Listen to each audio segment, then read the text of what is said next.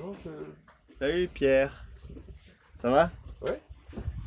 Alors, euh, on va faire une courte interview et euh, on va d'abord commencer par. Tu vas d'abord commencer par te présenter.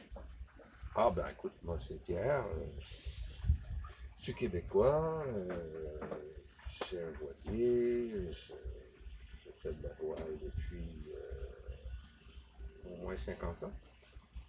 Et maintenant j'en fais plus parce que je suis euh, un peu à la retraite. Donc je voyage de par le monde maintenant, et non seulement que chez nous. Et tu exerçais quoi comme profession? Ou tu exerces quoi comme profession? Ben, je suis encore éditeur de deux, deux revues, en fait, deux canards, euh, qui ont attrait au milieu maritime et à la voile. Et, euh, dans mon milieu, quoi. Ok. Et en étant du coup euh, marin ou plaisancier, Oui, j'étais Euh. marin euh, au commerce aussi. tu, tu as eu la chance de visiter euh, plusieurs, plusieurs endroits dans le monde par la mer, notamment lesquels? Pas tant que ça, finalement, pas autant que j'aimerais, mais je travaille là-dessus. Mais j'ai quand même.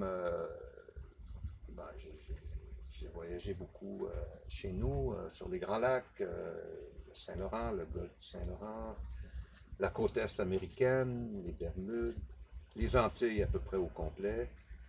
J'ai traversé l'Atlantique deux, trois fois. Euh, j'ai connu les Canaries, euh, l'Afrique du Nord, les merveilleux Açores, et là je découvre euh, l'Algarve et l'An- l'Andalousie. Très bien ça. Euh, et je suis allé, allé en Méditerranée aussi, parce qu'on a pris possession de- du voilier sur lequel on est présentement, dans la rade de Toulon. Excellent. Et sur tous ces endroits, bon, on a une idée de la réponse, mais quel a été ton préféré? Les Açores. et pourquoi? C'est un secret euh, encore assez bien gardé. euh, c'est pas trop touristique. Les gens sont très sympathiques. Euh, on n'est pas envahi par euh, les gros bateaux de croisière. C'est propre. Les gens sont honnêtes. On n'a pas à se promener avec des, chaînes ou des cadenas. Et euh, la nature est extraordinaire. Alors, quelqu'un qui aime les, les balades en montagne, faire du vélo. C'est un endroit que je recommande chaleureusement. Justement, les Açores. Et à ce propos, est-ce que tu peux nous dire euh, un peu, ça fait depuis trois semaines qu'on se connaît, et ce qu'on a fait ces trois dernières semaines, quels étaient euh, les objectifs et, par quoi s'est soldé le programme? Ah ben là, je t'apprends- rien.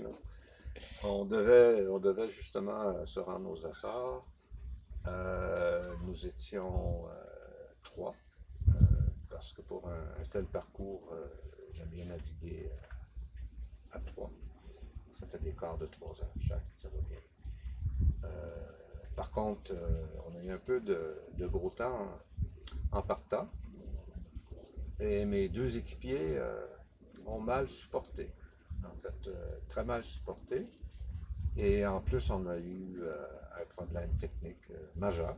On été privé de, de pilote automatique. Donc, sans pilote, semaine de navigation, c'est pas, euh, pas raisonnable.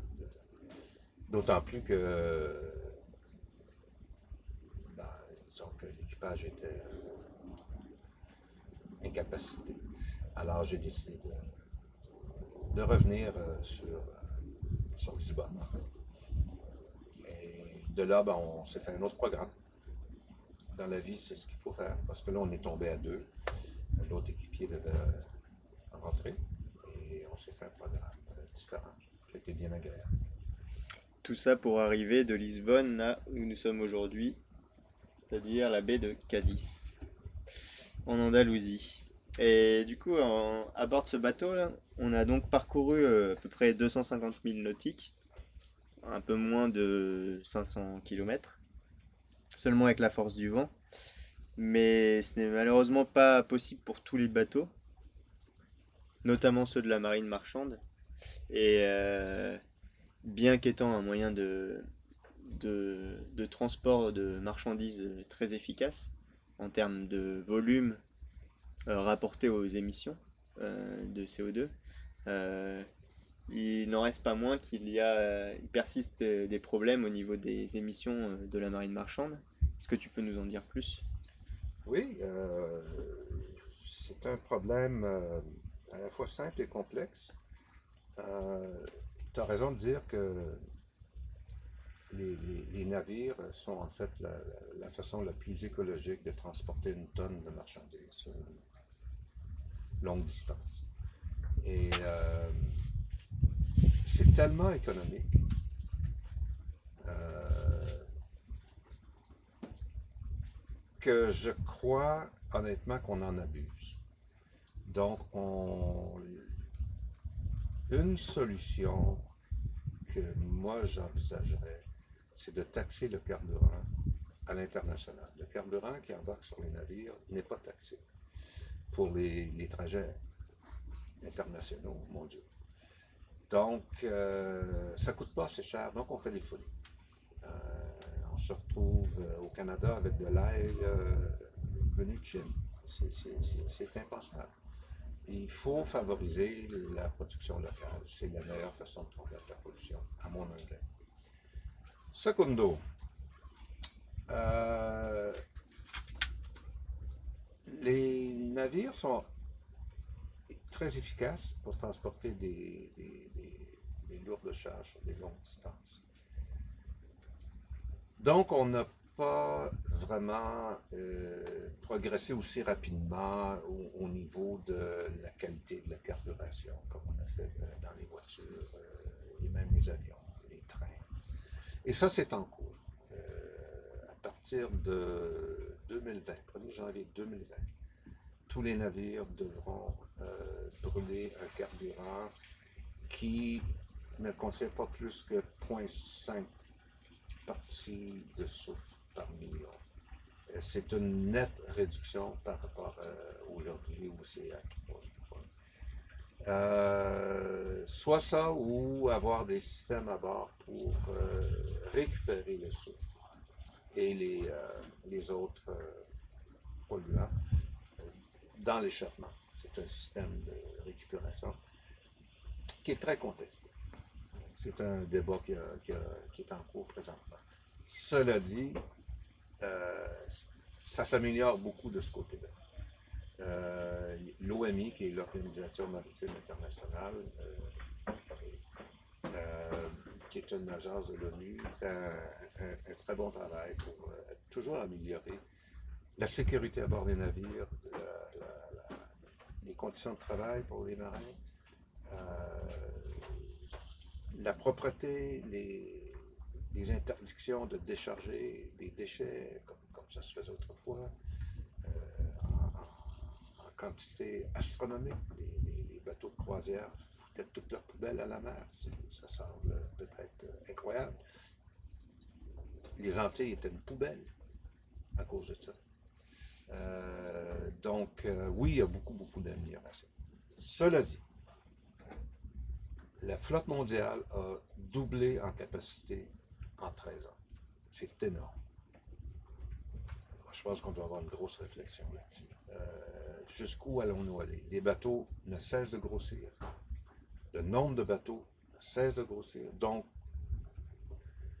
notre consommation ne cesse d'augmenter finalement.